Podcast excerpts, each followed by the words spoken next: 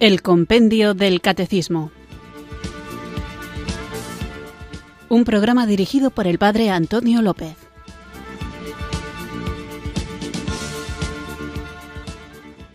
Muy buenas tardes, queridos oyentes de Radio María. Recibido un cariñoso saludo desde Irurzun, en Navarra, quienes sintonizáis una tarde más esta radio que cambia vidas, esta emisora de la Virgen, Radio María, para escuchar el programa El Compendio del Catecismo, nuestro espacio diario de formación católica en el que profundizamos en esta fe que nos salva, una fe que debemos conocer para vivir, que según el mandato del Señor debemos compartir y que muchas veces nos toca defender, defender de las cuestiones que se plantean desde fuera y a veces defender también de los malos entendidos que ocurren dentro, dentro de la Iglesia y también dentro de nosotros mismos, que a veces podemos tener dudas y eso no es malo con tal de que no decidamos instalarnos en la duda, con tal de que estemos abiertos a la verdad, pero no a la verdad que más nos conviene poniendo la palabra verdad entre comillas, ni a la verdad que más se adecúa a nuestro modo de pensar o a la que resulte más cómoda o fácil de llevar, sino a esa verdad que nos ha sido revelada en Cristo Jesús y que gracias al don del Espíritu Santo en el seno de la Iglesia podemos conocer en plenitud. Por eso, para que podamos plantear nuestras dudas, para que podamos mostrar también nuestra incomprensión hacia algunas cosas o nuestro desacuerdo incluso hacia aquellas cosas que a veces puede que nos choquen.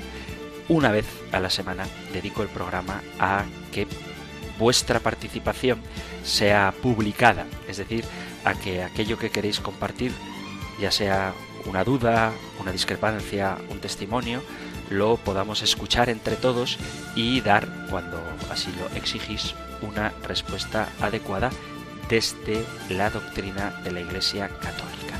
Por eso, sin más preámbulo, vamos a comenzar invocando al Espíritu Santo para que nos ayude a comprender todo aquello que nos resulta oscuro, que suelte las cadenas que nos atan para vivir esa verdad que nos ha sido revelada, que nos dé también la fuerza para saber dar un testimonio adecuado y nos pertreche con las armas necesarias para defender nuestra fe. Para todo eso necesitamos al Espíritu Santo y por eso ahora juntos lo invocamos con fe. Ven Espíritu. Ven Espíritu, ven Espíritu.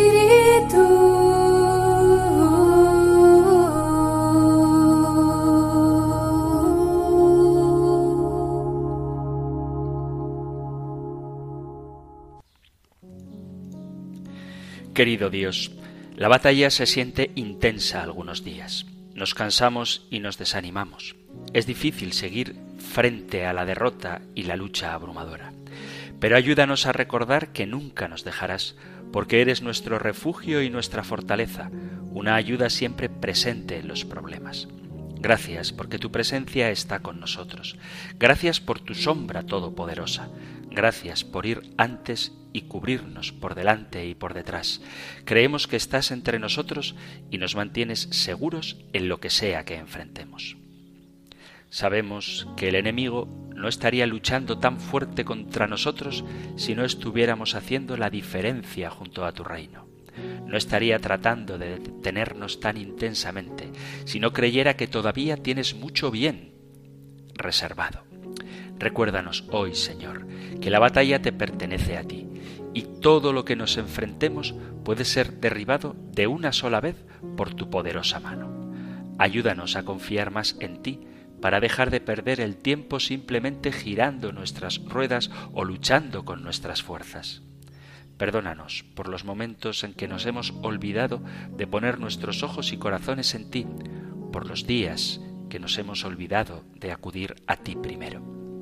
Llénanos con el poder de tu Espíritu Santo. Llénanos con tu sabiduría y discernimiento para hacernos conscientes de las trampas del enemigo, para que podamos permanecer firmes contra sus planes. Gracias por sus constantes recordatorios de que su presencia irá con nosotros en lo que sea que enfrentemos. Pedimos tu protección. Confiamos que estás luchando de maneras que no siempre podemos ver y sabemos que nunca estamos solos, ya que siempre trabajas en nombre de tus hijos protegiéndolos, fortaleciéndonos, alejándonos de los ataques que enfrentamos incluso cuando no somos conscientes. Gracias por las victorias en nuestra vida que no tienen explicación. Pero tú, Señor, lo puedes todo. Te damos la gloria y el honor por todo lo que haces en nuestra vida todos los días, incluso en los momentos en que no podemos entender completamente tus pensamientos y maneras de obrar. Pedimos que tu Espíritu nos guíe, que tu paz guarde nuestros corazones y mentes en ti. Pedimos que tu gracia nos cubra y que tu bendición nos rodee. Te amamos, Señor, te necesitamos.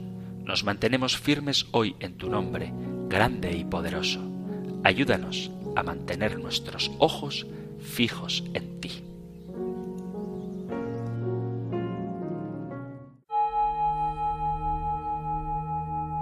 Ven Espíritu,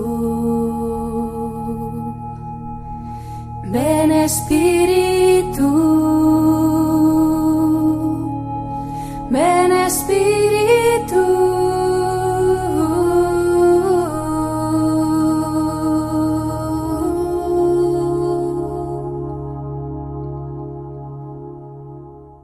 Después de haber invocado juntos el don del Espíritu Santo, vamos allá con nuestro nuevo programa que, como os decía, hoy dedico a vuestra participación. Sabéis que cualquier cosa que queráis, que queráis compartir, podéis hacerlo en el correo electrónico compendio arroba radiomaria.es, compendio arroba radiomaria.es o en el número de teléfono para WhatsApp 668 594 383 668 594 383.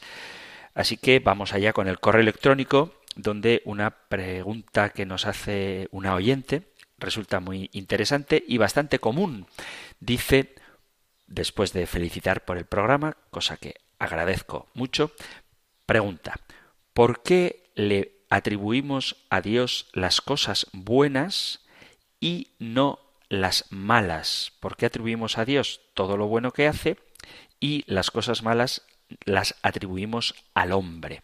Es una pregunta muy interesante, pero me temo que en vez de dar una respuesta demasiado larga, voy a remitiros a otro programa del compendio del catecismo. A medida que vayamos avanzando, como los temas son recurrentes, es decir, se repiten, contestaré a lo que preguntéis, aunque ya hayamos hablado de ello, pero de una manera más breve. Si queréis más desarrollado el tema, cuando ya hayamos dedicado un programa o varios al tema en cuestión, os remitiré a ese programa. Y en concreto, para hablar del misterio del mal, os tengo que remitir a la pregunta 57 y 58 del compendio del catecismo. En concreto, la 56 habla de cómo colabora el hombre con la providencia divina, después de haber hablado en la 55 de qué es la providencia, y la pregunta 57 dice, si Dios es todopoderoso y providente, ¿por qué entonces existe el mal? La pregunta 58 reincide en el mismo tema y dice, ¿por qué Dios permite el mal? Podéis encontrar la respuesta detallada en el podcast del Compendio del Catecismo que encontráis en la página web de Radio María o en la aplicación de vuestro teléfono inteligente, donde encontraréis todos los programas emitidos hasta ahora y no solamente los programas del Compendio del Catecismo que yo dirijo, sino también los otros compendios del catecismo que ha habido, las ediciones anteriores dirigidas por otros sacerdotes y si no os satisface mi respuesta, podéis acudir a los podcasts de los otros y entre todos seguro que somos capaces de aportar algo que os resulte clarificativo. No obstante, antes de responder a por qué podemos atribuir a Dios el bien y no el mal, os quisiera decir una cosa que requerirá otra explicación y espero que tengáis paciencia para escucharla. Y es que desde el punto de vista metafísico, el mal no existe. A veces llamamos mal a lo que en realidad es algo que nosotros no comprendemos y que emocionalmente nos hace sufrir, pero eso no significa que necesariamente sea un mal. El mal es la ausencia de bien. Por eso quiero hacer un llamado, una llamada a estudiar, cuando digo estudiar no me refiero a sacarse un doctorado, sino simplemente a meternos en lo que es la metafísica, porque muchas de las cosas que decimos, si no hay una base de la metafísica, de metafísica, resultan incomprensibles. La metafísica es la parte de la filosofía que trata del ser, de sus principios, de sus propiedades y de sus causas primeras. Trata del ser. Y ocurre hoy por hoy, aunque esto no tenga que ver con la pregunta, me parece que es importante aclararlo, que se llama metafísica a lo que en realidad es ocultismo o esoterismo. Conozco gente que me ha dicho que está estudiando metafísica, yo me he puesto súper contento porque es una cuestión que a mí me gusta, me gusta la filosofía, aunque no sea ningún fenómeno en ella, pero me gusta, y entonces hablando, ay, qué, qué bien, la metafísica, las propiedades del ser, y resulta que el que está estudiando metafísica empieza a hablar de cosas que no tienen nada que ver con la metafísica. La metafísica, vuelvo a repetir, es una rama de la filosofía que no tiene nada que ver con el esoterismo y se llama metafísica porque las obras de Aristóteles que escribió después de su física, las que vienen después de su física, se llaman metafísica porque están después de su obra física, pero esa es la única razón de que se llame metafísica, porque a veces uno piensa que la metafísica, como digo, es una cuestión esotérica y no tiene nada que ver. Es la rama de la filosofía que estudia la naturaleza, la estructura, los componentes y los principios fundamentales del ser, de la realidad. Y esto incluye la clarificación e investigación de algunas de las nociones fundamentales con las que entendemos el mundo, el ser, la esencia, la existencia, la propiedad, la relación, la causalidad. Aristóteles designó la metafísica como la primera filosofía. En la física, él asume la existencia de la materia, en la biología, la existencia de la materia orgánica, pero ninguna de las dos ciencias, ni la física ni la biología, define qué es la materia o qué es la vida. Solamente la metafísica da estas definiciones básicas. El único método de investigación era la lógica de la mente y esa meta debería estar muy clara y abierta para contemplar términos tan complejos, tan difíciles como el tiempo, el espacio, el ser, la esencia, la sustancia, todas estas cosas. Así que la metafísica es una filosofía que tiene una rama de la filosofía que tiene sus inicios en la Grecia antigua y que poco a poco ha ido desarrollándose. Desafortunadamente hoy se ha olvidado. De tal manera que mucha gente entiende la filosofía como una especie de estudio de las grandes religiones, sacando la esencia de cada una de ellas y haciendo una especie de caldo con todas mezcladas pero sin definir ninguna. Y la nueva era, esta corriente de pensamiento pseudo filosófico y pseudo religioso, nos ha robado la palabra metafísica. Por lo tanto, cuando nosotros en el programa hablamos de metafísica, hablamos de la rama de filosofía que estudia el ser, nada que tenga que ver con energías ocultas, nada que tenga que ver con arcanos secretos y nada que tenga que ver con alineación de chakras. La metafísica es una rama de la filosofía. Dicho esto, la existencia del mal ha sido y sigue siendo todavía hoy un debate muy profundo a lo largo del tiempo. Sabemos que Dios es bueno, pero muchos, muchos han descartado la existencia de Dios precisamente argumentando la presencia del mal. A la luz de las constantes guerras, el terrorismo, el hambre, la pobreza, el abandono social de los descartados, la enfermedad recurrente, las catástrofes naturales. Es natural preguntarnos por qué Dios permite el mal. Estas experiencias de sufrimiento, sobre todo cuando es el sufrimiento inocente, constituyen un argumento muy fuerte sobre la fe en Dios basándonos en la teoría del conocimiento de las ciencias y de algunas ideologías. El propio San Juan Pablo II, cuando hizo una serie de catequesis sobre el credo, indicó que la presencia del mal y del sufrimiento en el mundo constituyen para muchos la dificultad principal para aceptar la verdad de la providencia divina. Después de todo, Él, Dios, sigue siendo Dios y sería capaz de erradicarlo. Pero la verdad es que la existencia del mal exhibe, aunque pueda parecer contradictorio, la existencia de Dios. Considera real por un minuto hazte la idea, imagínate, que realmente lo que dicen los ateos es cierto. Si el mal existe, entonces Dios no puede existir. Ponte en esta tesitura. Si fuera así, la existencia del ser humano sería un accidente cósmico, seríamos fruto de la casualidad, sin sentido y sin ningún valor más allá de un producto de la materia y del azar. Si fuera así, ¿Cómo fundamentaríamos nuestros valores morales? ¿Cómo podemos afirmar que algo está mal? ¿Bajo qué fundamento consideramos que un evento que creemos que es malo, como el tráfico de seres humanos, daña la voluntad. Porque ¿qué es lo que rige el bien o el mal? Entendemos que estas acciones, que son universalmente degradantes, lo son precisamente porque atentan contra el valor del ser humano. Por ende, si comprendemos que el ser humano tiene valor por sí mismo, regido por su libertad y por su voluntad, ¿cómo justificamos ese valor si somos simplemente un mero accidente sin propósito?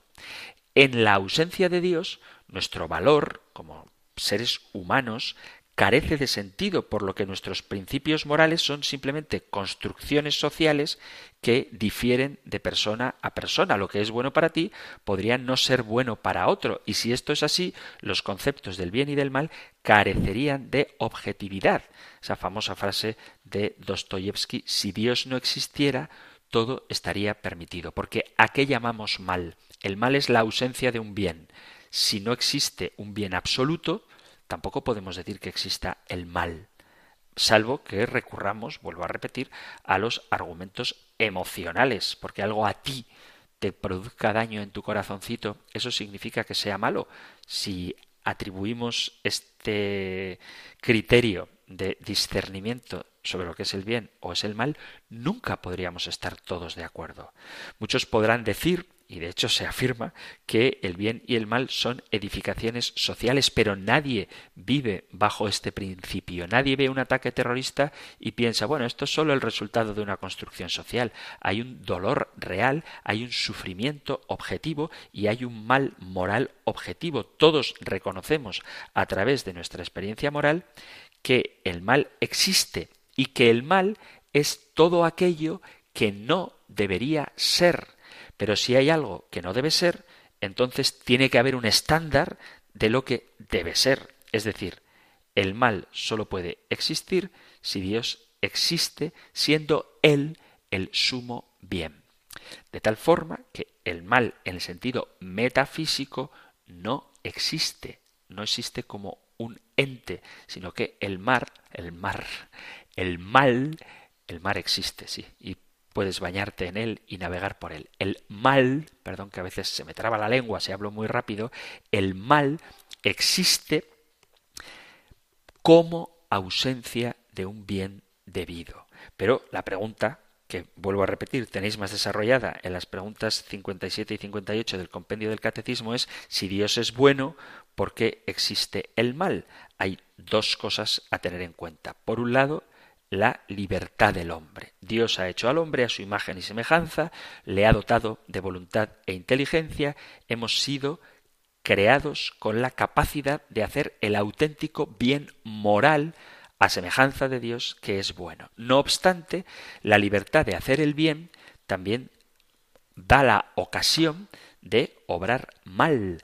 Todos podemos decidir entre seguir los designios de Dios y atender su voluntad o no hacerlo. Por lo tanto, el origen del mal moral es el uso inadecuado que hacemos de nuestra libertad. Los males físicos son la consecuencia del mal moral. ¿Por qué Dios no evita el mal? Porque cualquier intervención en nuestras decisiones significaría corromper nuestra libertad, eliminando precisamente aquello que nos hace humanos, que es nuestra capacidad de elegir, nuestro individualismo. En esencia, Dios permite el mal, aunque no lo desea, porque quiere una relación con nosotros. Es importante, además, recordar que en el ámbito de la providencia, en el contexto en el que está la pregunta sobre el mal, que es la providencia, Dios extrae bienes de los males y al final, que no podemos olvidar la escatología, lo definitivo, al final Él hará brillar su justicia. La fe en Dios Padre Todopoderoso puede ser puesta a prueba por la experiencia del mal y del sufrimiento, eso es cierto, pero Dios permite el mal, pero el fin del mal será siempre un bien mayor. Y como prueba, el peor de los males, la muerte injusta y cruel de Cristo, que fue ciertamente un terrible sufrimiento, logró, obró el mayor bien concebible, la salvación de todos. Es posible que, como le pasa a Job en la Sagrada Escritura, nos resulte difícil comprender el porqué de muchas situaciones en nuestra vida y en el mundo, pero hay una cosa que debemos tener clara. El amor de Dios es inmenso y fue garantizado en la cruz. Dios no nos ha dejado abandonados en medio de la aflicción. Él nos ha mostrado el camino de la verdad y un día no podemos olvidar las ultimidades, la escatología, aquello que esperamos, erradicará todo mal. Y esto está muy claro en la Sagrada Escritura. Él, en su increíble bondad y paciencia, nos permite volver a Él, nos ofrece su salvación en nuestra propia libertad para seguirlo. Así que tenemos que volcarnos en cumplir la voluntad de Dios, en obrar según su plan, en actuar de manera positiva, no eliminando de lo bueno nada, que eso es lo que produce el mal. Por eso, Dios permite el mal porque respeta nuestra libertad, porque Él tiene la última palabra, porque es capaz de sacar bienes de males y porque en sentido metafísico el mal no existe. Por eso le atribuimos a Dios solo el bien, porque Él ha hecho todo bueno, pero es el hombre el que con el mal uso de su libertad aplicado al bien lo convierte en mal. Por ejemplo, el tener alimentos es una cosa buena, pero esos alimentos se pueden usar mal para dañar nuestra salud o que existan recursos en la tierra es una cosa buena, que ha hecho Dios buena, pero si esos recursos se los atribuyen unos pocos, ignorando a todos los demás y haciendo que pasen necesidad, eso es una obra del hombre, que no podemos atribuirle a Dios que ha hecho todas las cosas buenas. Todo cuanto existe, todo cuanto existe es bueno, pero podemos darle un uso desordenado y eso es lo que produce el mal. Así que el mal en sentido metafísico no existe. Dios ha creado solo el bien. Es el hombre y las consecuencias del pecado del hombre lo que produce el mal. Por eso no se lo atribuimos a Dios, sino al propio hombre.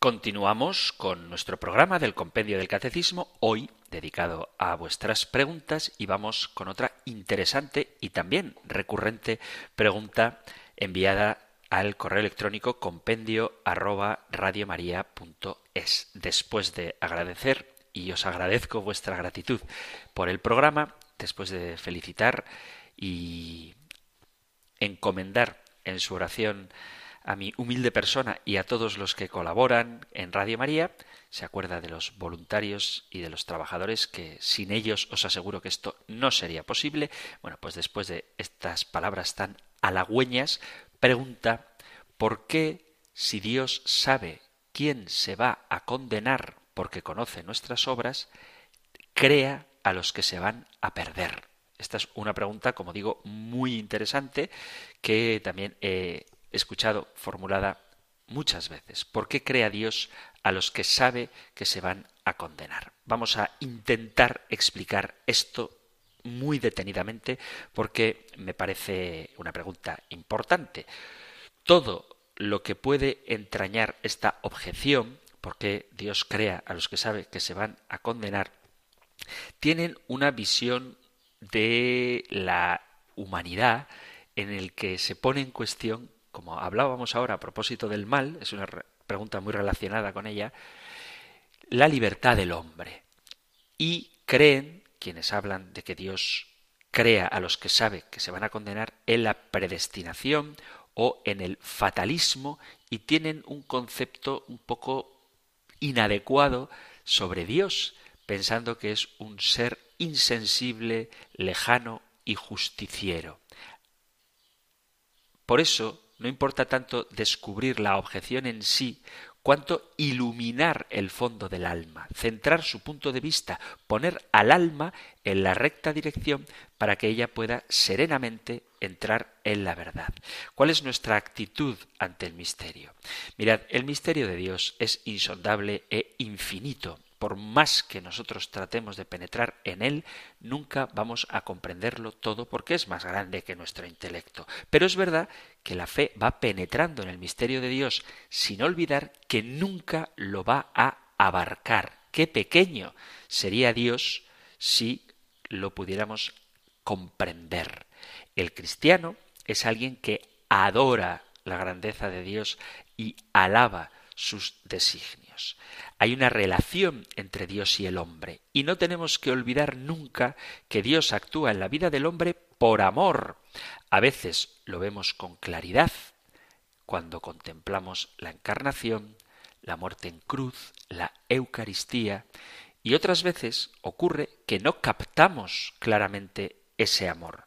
Los santos, que penetran tanto en la atmósfera de lo divino, lo entienden mejor y hablan de los altísimos fines del amor de Dios. Dice la carta a los romanos en el capítulo 11 que insondables son sus juicios e inescrutables sus caminos.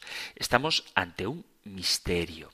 En este misterio hay algo que Dios nos ha revelado. La Iglesia va mostrándonos el camino. Por ese lado, no. Por ahí tampoco. Por este otro, sí. Lo difícil es profundizar en la conciliación para alcanzar a ver la fe con ese equilibrio de la verdad. Para entender algo de esta verdad, como en los demás misterios, conviene contemplar la actitud, saber que estamos ante un misterio. Pero esto no es una forma de no querer responder.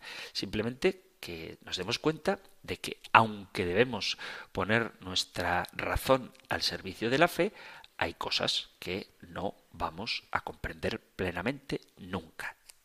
Dicho este preámbulo, hay que dejar claro que no hay predestinación al infierno. Dios no destina a nadie al infierno. Dios no ha creado a nadie para ir al infierno ni siquiera creó al demonio para lanzarlo al infierno. Dios no destina al infierno a nadie y nadie puede pensar esto, pues esto sería una herejía y un disparate que va en contra de la revelación de Dios. Nadie está predestinado al mal y a la condenación. Dios no quiere la muerte del pecador, dice Ezequiel en el capítulo 33, sino que se convierta y viva, porque dice la primera carta a Timoteo, Dios quiere que todos los hombres se salven. Lo quiere seria y sinceramente con toda la seriedad que hay en el rostro de Dios crucificado. Y Cristo murió por todos, lo dice San Pablo en la segunda carta a los Corintios capítulo 5 versículo 15, y a todos da gracias abundantes para poder salvarse. Nadie puede excusarse de que no tuvo lo necesario para salvarse. El que se pierde, se pierde por su propia culpa, por su propia elección, por su propia voluntad.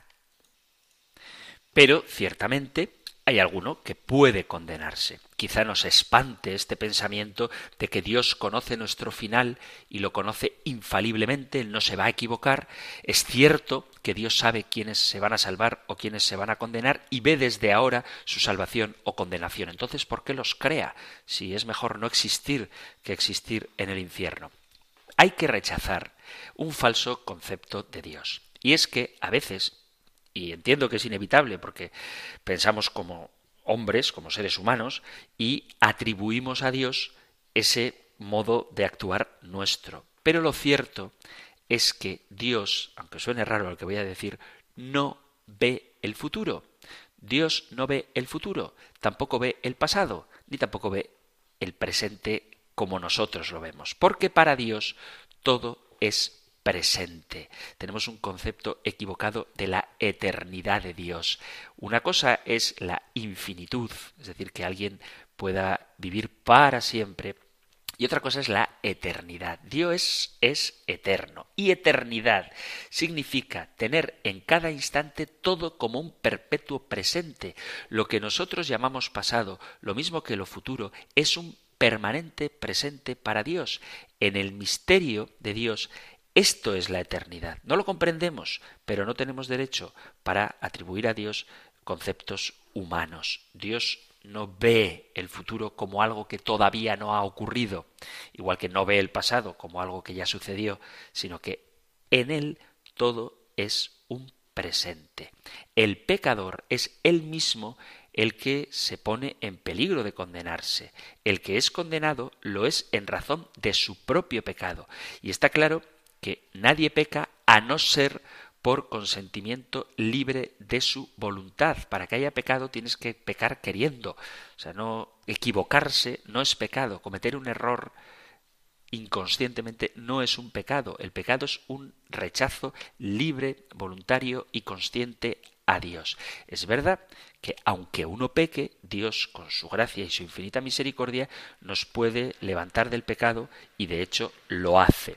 Alguna vez, sin embargo, Dios puede abandonar al pecador que persevera en alejarse de la voluntad divina y lo hace porque respeta la libertad. Es verdad que Dios a nadie niega las gracias que necesita para salvarse, pero el que está en pecado no puede levantarse por sí mismo. Ya hablaremos también del pecado más adelante, pero ya hemos hablado de él y volveremos a hablar de él cuando tratemos los mandamientos, la moral, pero lo cierto es que el pecado te debilita la voluntad y te nubla el entendimiento. Y necesitamos de la gracia de Dios para vernos liberados del pecado. El abuso de la gracia de Dios, el, el, rechazar, mejor dicho, esta gracia que constantemente se nos ofrece, es lo que hace que Dios te deje en tu elección.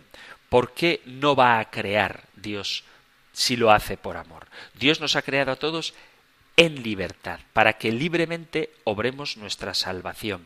Y esa es la intención de Dios al crearnos. Nos hizo libres no para ponernos en peligro de pecar y condenarnos, sino para poder ganar el cielo.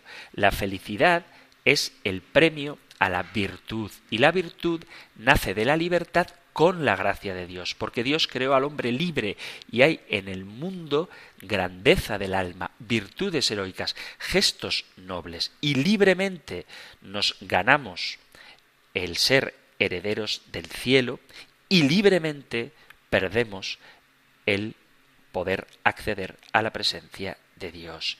Dios confió la libertad del hombre. Él dice a Adán y Eva, creced y multiplicaos. Aparece el hombre sobre la tierra con un destino del cielo, cuando éste, el hombre, quiere secundar esa voluntad de Dios. ¿Por qué Dios no se lleva antes del uso de la razón a esos que sabe que se van a condenar? Porque les privaría también de la ocasión de salvarse. Daría a los demás la peligrosa seguridad de la perseverancia final al ver que solamente existimos los que nos vamos a salvar, porque los que no se salvan desaparecen. Eso es no entender la relación que Dios quiere establecer con el hombre. Cristo quiso dejar en la absoluta oscuridad el misterio de los que se salvan o de los que se condenan, no lo sabemos, para que vivamos pendientes de nuestra relación con Él. Pero claro, la idea que tenemos en la cabeza es que Dios fríamente, sin ningún tipo de empatía, ve cómo nos condenamos. Y eso no es atribuible a Dios. Dios es amor y actúa siempre con y por amor. Cuando Dios permite el mal, lo hace para sacar bienes mayores. Únicamente por un bien mayor permite Dios que ocurran cosas malas. Y la libertad es un gran don y por eso nos la respeta. A veces tendemos a pedirle cuentas a Dios de lo que hace y se nos olvida que Dios es Dios. Dice San Pablo en el capítulo 9 de la carta a los romanos, oh hombre, ¿quién eres tú para pedir cuentas a Dios? ¿Acaso dice el vaso al alfarero, ¿por qué me has hecho así? A Dios le importamos, le importamos los hombres. Este Dios que dio la posibilidad de salvar, nos da la posibilidad, por amor, de rechazar su salvación. Porque tanto amó Dios al mundo, y esta es la prueba más irrefutable de cuánto desea nuestra salvación, que dio a su Hijo unigénito para quien cree, para que quien cree en él tenga vida eterna. Capítulo 3 del Evangelio de San Juan. Dudar del amor de Dios es una impiedad, es una herejía y es un desconocimiento de la revelación.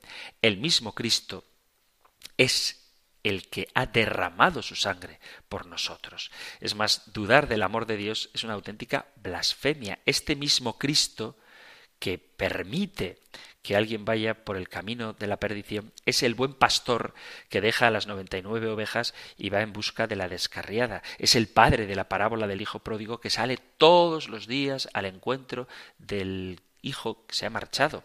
Es el redentor el que ha inventado una nueva forma de amar y perdonar setenta veces siete.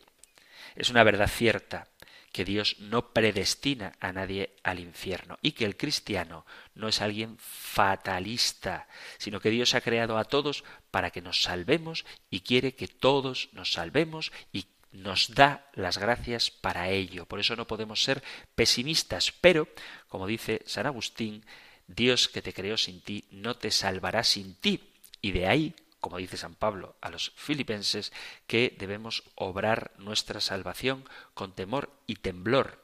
La redención de Cristo, la intercesión de María, el ejemplo y la intercesión de los santos apoyan el optimismo del cristiano. La alegría es el secreto del cristiano y la esperanza es una virtud sobrenatural necesaria para el cristiano. Pero esto no obsta que Dios respete nuestra libertad. Nos ha creado para salvarnos porque nos ama y nos sigue amando aunque nosotros le rechacemos. No os olvidéis de que la condenación, la consecuencia de rechazar el amor de Dios, un amor que siempre se ofrece. Alguna vez ha salido esto y lo vuelvo a decir, no nos imaginemos el infierno como un lugar donde la gente está invocando clemencia a Dios y éste, el Señor, desoye sus súplicas. El infierno es el lugar donde los gritos que se escuchan son blasfemias contra Dios. Es un lugar terrible e inimaginable donde, aunque se ofrezca la salvación, quienes están en él la siguen rechazando. Porque, y esta es la pregunta que debemos hacernos hoy, ¿Por qué si rechazas a Dios en este mundo, con todas las bondades que te ofrece, crees que le vas a aceptar después, cuando ya no haya oportunidad, cuando ya no haya tiempo, cuando ya estés alejado de su gracia, cuando ya no exista la iglesia, cuando ya no tengas los sacramentos. Si aquí y ahora no aceptas aferrarte a todo lo que Dios te ofrece para alcanzar la salvación, ¿por qué crees que después sí lo vas a hacer? Entonces, quitémonos estas formas de atribuir a Dios pensamientos humanos, porque no aportan nada bueno. La salvación o la condenación no son ajenas a nosotros, en el sentido de que no podemos responsabilizar a Dios de el camino que nosotros elegimos para nuestra vida presente y para nuestra eternidad. Es verdad que este planteamiento lo, he escuchado muchas veces. ¿Por qué Dios crea a los que sabe que se van a condenar? Pero tenemos que entender que Dios no hace que nadie se vaya al infierno. Más bien el hombre elige ir allí por su cuenta. Y podéis ver esto de cómo progresan hacia el mal los que rechazan a Cristo leyendo los tres capítulos primeros de la carta a los romanos. La ira de Dios, dice, se revela contra los injustos porque el hombre rechaza al Creador y adora la creación, que es la idolatría.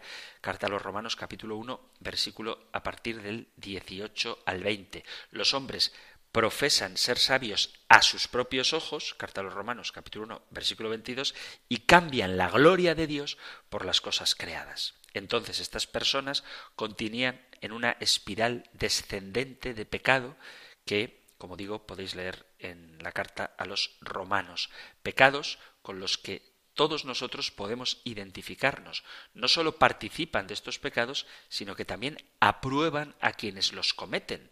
Los humanos no solo tenemos la creación del mundo para ver el poder de Dios, sino que tenemos también la propia conciencia que nos convence del pecado. Y al final nos quedamos sin excusa. Merecemos morir por nuestro pecado y estamos condenados ante Dios por lo que nosotros hemos hecho con la libertad que Él nos ha dado. Jesucristo vino en carne para que creáis que Jesús es el Mesías, el Hijo de Dios, y para que creyendo tengáis vida en su nombre, dice el Evangelio de San Juan en el capítulo 20. Y este es otro testimonio de la existencia de Dios y sirve para condenar a los que deciden rechazar a Cristo como el Hijo de Dios, puesto que Cristo vino a pagar el precio por el pecado y a dar a conocer al Padre, lo dice el prólogo del Evangelio de San Juan. No hay excusa para rechazarlo. Quien se condena elige condenarse por rechazar a Cristo, no porque Dios les haga ir allá, Dios ha pagado el precio, se ha revelado y ahora no tenemos excusa. Dios permite que la gente nazca para darnos la oportunidad de creer, pero es responsabilidad de esa persona tomar esa decisión. Entonces, una vez más, no seamos absurdos atribuyendo a Dios cosas que no le corresponden. El Señor nos ha creado queriendo nuestra salvación. Y Él no tiene tiempo, por eso no sabe, vuelvo a decir, no sabe lo que va a pasar. En Él la eternidad es un presente absoluto. Y además el hecho de que Dios vea lo que va a pasar no implica que Él me quite la libertad. Que tú sepas que algo va a ocurrir no significa que quieras cambiarlo, que puedas cambiarlo. Eh, si tú le das una oportunidad a alguien, incluso aunque tengas conciencia de que va a fracasar en esa oportunidad, que te va a volver a traicionar, eso no significa que tú le hayas hecho traicionarte, sino que le estás dando la oportunidad de convertirse, de cambiar, pero él libremente no, no la acepta. Vamos con otra pregunta enviada también al correo electrónico compendio y dejando a un lado las alusiones personales que hace el oyente que envía esta pregunta, resumo la cuestión en si un católico puede casarse con una persona de otra religión. Hablaremos del sacramento del matrimonio, pero la respuesta a la pregunta así rotundamente es si un católico puede casarse con una persona de otra religión. La respuesta es que sí. En mi opinión, esto es una opinión muy personal, yo veo que para vivir el sacramento del matrimonio es mejor, es óptimo hacerlo con alguien con quien compartas lo que debería ser lo más importante en tu vida, que es tu fe, tu fe católica. Es decir, la atracción, el cariño, los valores son cosas muy buenas que obviamente hay que compartir en un matrimonio, pero si no se comparte la fe, entiendo es mi opinión. Aquí estoy dando mi opinión. Esto no es un dogma de la Iglesia, es mi opinión. Pero entiendo que si no se comparte la fe, hay cuestiones que en la convivencia serán difíciles de solventar. No obstante, ante la pregunta si la Iglesia Católica acepta el matrimonio de católicos con personas que no profesan la misma fe, la respuesta es que sí. Y el nombre que se da a este vínculo, a este matrimonio entre católico y no católico se llama matrimonio mixto. Y este se da cuando dos personas que pertenecen a dos religiones diferentes se unen en matrimonio. Puede ocurrir entre una persona católica y otra persona cristiana pero no católica o puede ocurrir entre una persona católica y una persona de otra religión. La Iglesia regula la preparación, la celebración y el acompañamiento, que no hay que olvidarlo, de estos matrimonios en el Código de Derecho Canónico. Y hay también orientaciones en el Directorio de Ecumenismo para velar por la dignidad del matrimonio y la estabilidad de una familia cristiana para otorgar licencia de matrimonio mixto deben darse tres condiciones que, como digo, están establecidas en el Código de Derecho Canónico, en concreto, por si queréis mirarlo, en el número 1125. ¿Cuáles son estas tres condiciones? Que la parte católica declare que está dispuesta a evitar cualquier peligro de apartarse de la fe y prometa sinceramente que hará cuanto le sea posible para que sus hijos sean bautizados y educados en la Iglesia católica. Segundo, que se informe en su momento al otro contrayente, a la parte no católica, sobre las promesas que debe hacer el católico, de modo que conste que es verdaderamente consciente de las promesas y de la obligación del cónyuge católico y que ambas partes sean instruidas, ambas partes sean instruidas sobre los fines y propiedades esenciales del matrimonio que ambos tienen que aceptar.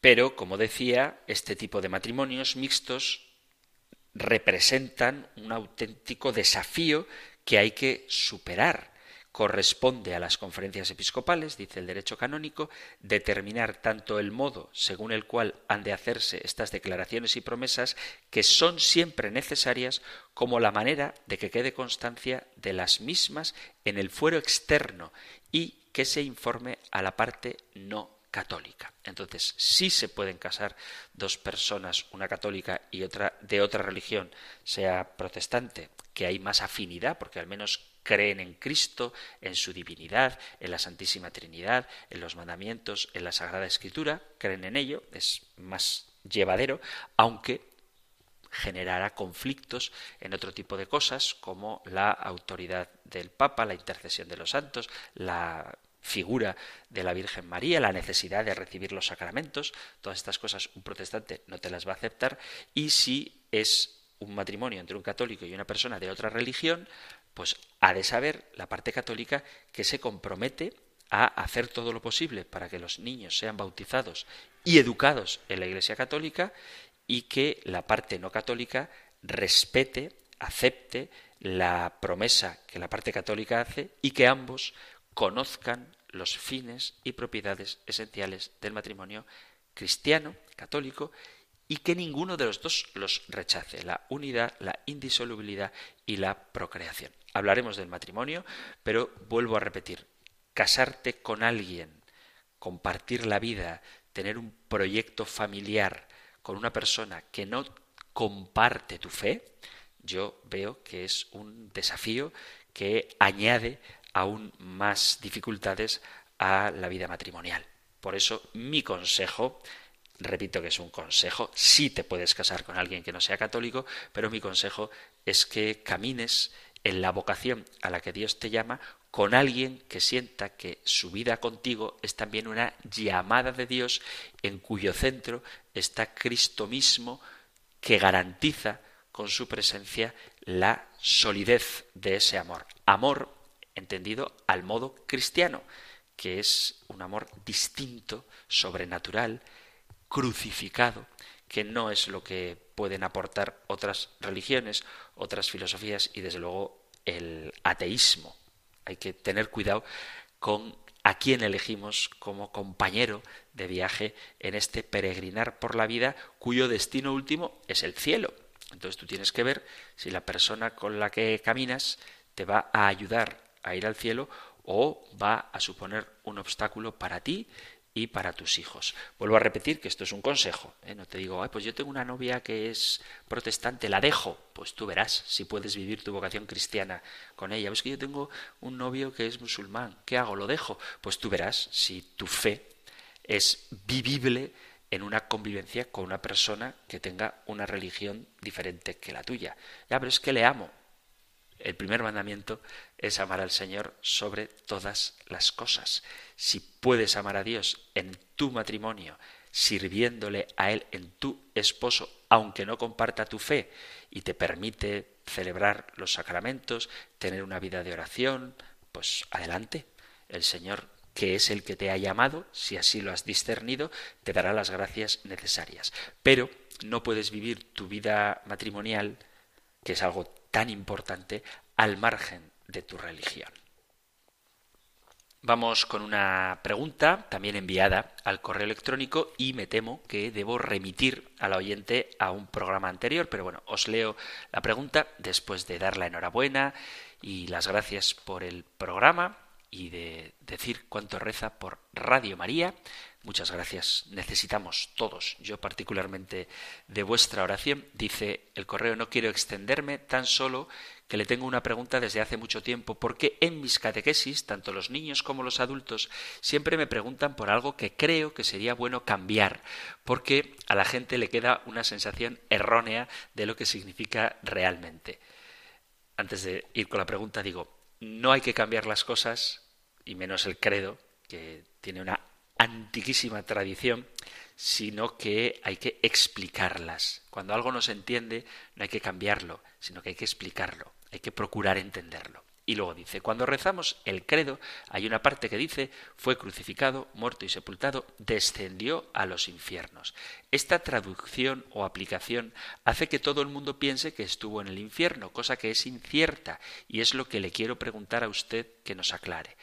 Pero solo las personas doctas, teólogos, etcétera, sabéis lo que realmente significa, pero para el resto de los cristianos nos queda una sensación cuando lo rezamos de que estamos diciendo algo malo. De hecho, le confieso que cuando llego a esa parte estoy incómoda diciéndolo. Le ruego y agradezco de antemano que nos lo aclare, así como preguntarle si hay alguna forma de que la Iglesia se plantee cambiar esta palabra por otra más acertada y más asequible a entender por nosotros. Le reitero las gracias y que Dios le bendiga por la excelente labor que hace usted desde esa radio maravillosa, Radio María, que tanto bien nos hace y que tantas almas hace que vayan al cielo. Atentamente, pues da su nombre, muchísimas gracias por el mensaje y con respecto a si la Iglesia tiene previsto cambiar el credo, la respuesta es que no no tiene ninguna intención de cambiar el credo y vuelvo a remitiros a los compendios anteriores, a los números del compendio anterior.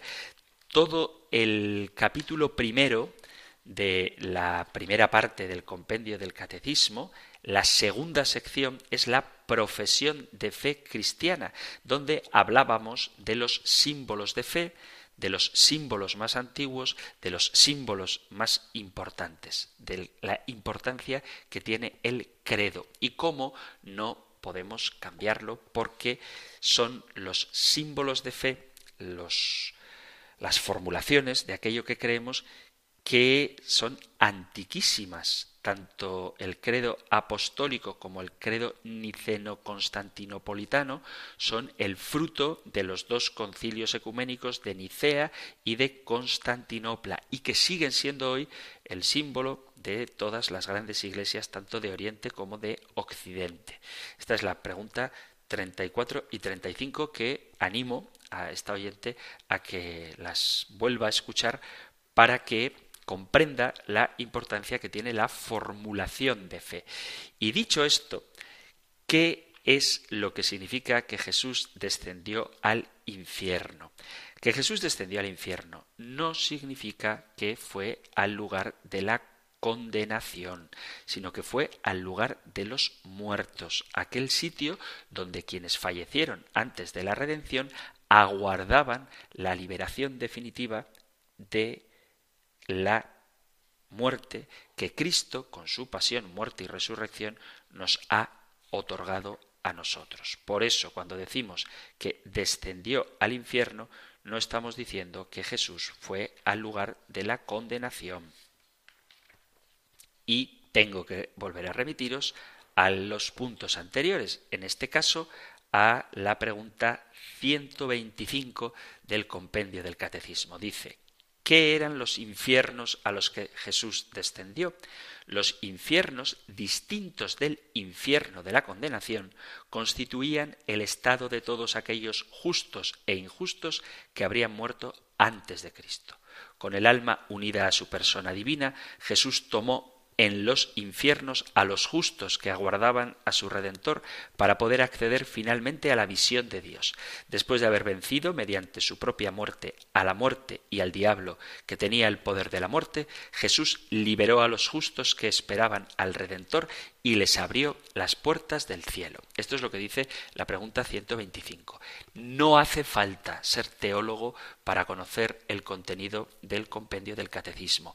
Basta con formarse bien algo tan sencillo y tan accesible gracias a las posibilidades que tenemos hoy de leer, de estudiar, de aprender y sobre todo gracias a esta emisora de la Virgen, a Radio María, que pone a vuestra disposición muchos programas de formación, de manera particular el Catecismo de la Iglesia Católica y de forma más breve, más modesta, pero también diaria, este programa que estáis escuchando del compendio del catecismo. Se trata de que todos los cristianos tengamos la formación suficiente para saber dar razón de nuestra esperanza a todo aquel que nos la pida.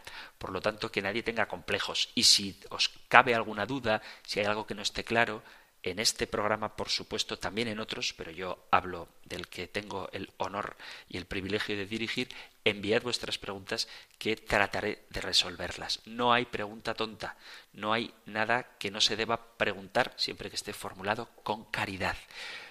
Pero no hace falta ser teólogo, basta con querer empeñarse en conocer esta fe que debemos vivir y compartir, y cuando la compartimos, pues hay gente que nos va a hacer preguntas y podemos estar preparados para responder a ellas. Así que el credo no se va a cambiar, lo que hay que hacer es explicarlo, no hace falta ser teólogo para explicarlo, basta con ser un cristiano bien formado y Jesús no estuvo en el lugar de la condenación. De hecho, si Jesús, en un hipotético caso ficticio, hubiera bajado al infierno como lugar de condenación, el infierno se convertiría en el cielo, porque el cielo es estar con el Señor. Y hasta aquí el tiempo para nuestro programa de hoy, queridos amigos, queridos oyentes. Algunas preguntas ya han salido en programas anteriores, por eso os remito al podcast, pero las leo porque si vosotros preguntáis es o porque no habéis podido escuchar el programa dedicado explícitamente a esa pregunta, o porque se os ha olvidado la respuesta, o porque no ha quedado tan claro. Y entonces trato de responder de una manera breve y remitiéndoos al programa donde se desarrolla más detenidamente las preguntas cuando éstas ya han sido tratadas. No obstante, os agradezco muchísimo vuestra participación, os animo a que lo sigáis haciendo, enviando vuestras preguntas o testimonios, lo que queráis, al correo electrónico compendio arroba radiomaria.es, compendio arroba radiomaria.es o al número de teléfono para WhatsApp 668 594 383 668 594 383. Terminamos recibiendo la bendición del Señor. El Señor te bendiga y te guarde, el Señor ilumine su rostro sobre ti y te conceda su favor, el Señor te muestre su rostro y te conceda la paz. Muchísimas gracias de todo corazón por estar ahí, gracias por escuchar el compendio del catecismo y si queréis volveremos a encontrarnos en un próximo programa. Un fuerte abrazo.